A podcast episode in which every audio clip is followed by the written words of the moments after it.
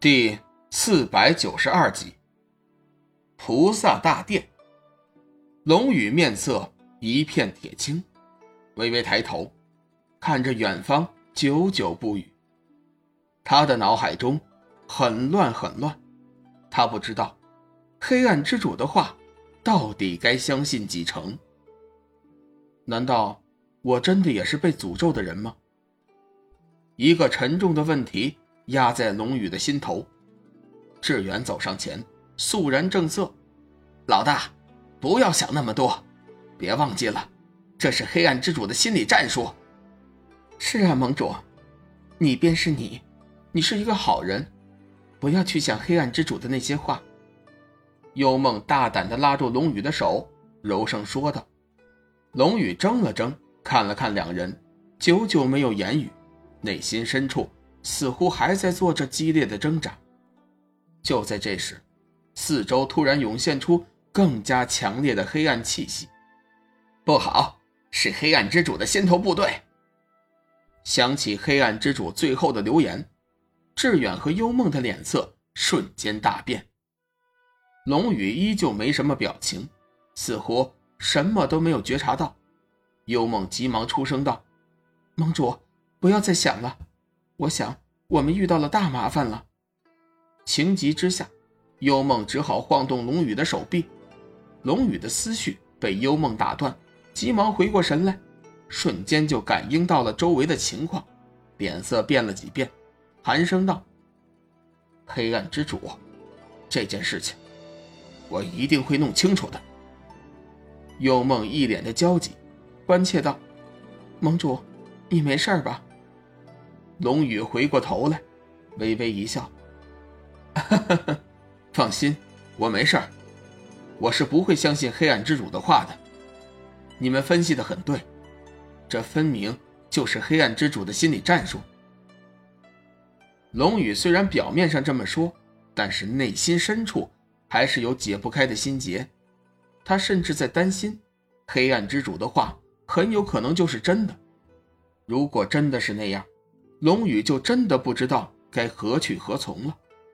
老大，我们的麻烦大了，黑暗之主的先头部队估计快要面世了。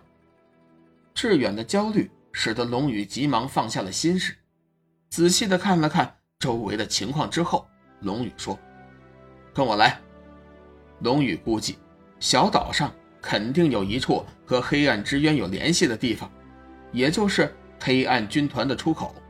他打算尽快找到那个出口，想办法将其封印。虽然黑暗之主已经言明，这次出事的是被黑暗之渊称之为垃圾军团的生物，但是即便是这些垃圾军团，以修真会盟的力量，也还是无法抗衡。一定要将危险扼杀在萌芽中。龙宇此刻已经完全忘记了黑暗之主的那些话，心里只想着战斗。战斗。此时，小岛上空已经完全被一层黑云所笼罩，四周弥散的黑暗气息越来越强，几乎是达到了伸手不见五指的地步。龙宇三人急忙各施神通，照亮了前面的道路。志远干脆显出了真身，周身散射出强烈的金芒；幽梦则打出几道散发着紫华幽光的符咒。龙宇。则以光能剑作为防御，远远看去，三人宛如黑幕中的三颗明星。空明大师一行人此时也感受到了黑暗气息的危险，好在他们身边还有林飞和王少这样的高手坐镇，一时间也还能过得去。大家不要惊慌，我们先组成一个阵势，留守在原地，千万不要慌乱。在王少和凌飞的提议下，数十个会盟弟子一起组成了一个佛道联手的浩然正气金刚大阵。阵法周围弥散出耀眼的浩然金光，完全阻隔了周围的黑暗气息。不过，随着黑暗气息的加重，众人明显的感受到了阵法上不断传来的更加宏大的压力。大家一定要坚持住！盟主想必已经在想办法解决这里的事情了。王少担心会盟真的会因为害怕而放弃，一个劲儿的提醒。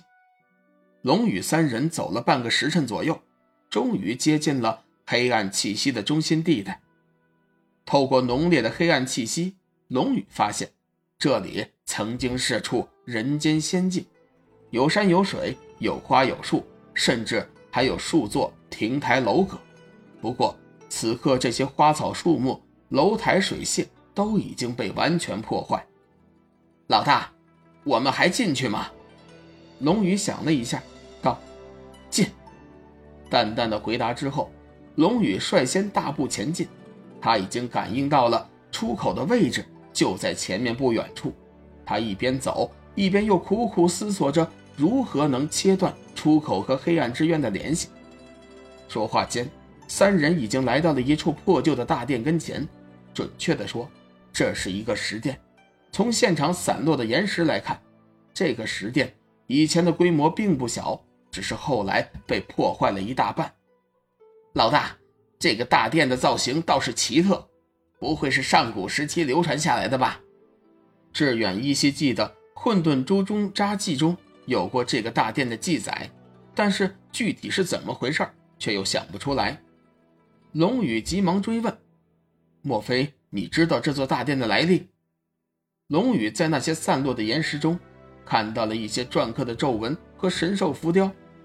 皱纹和神兽显然是用来镇压邪魔的。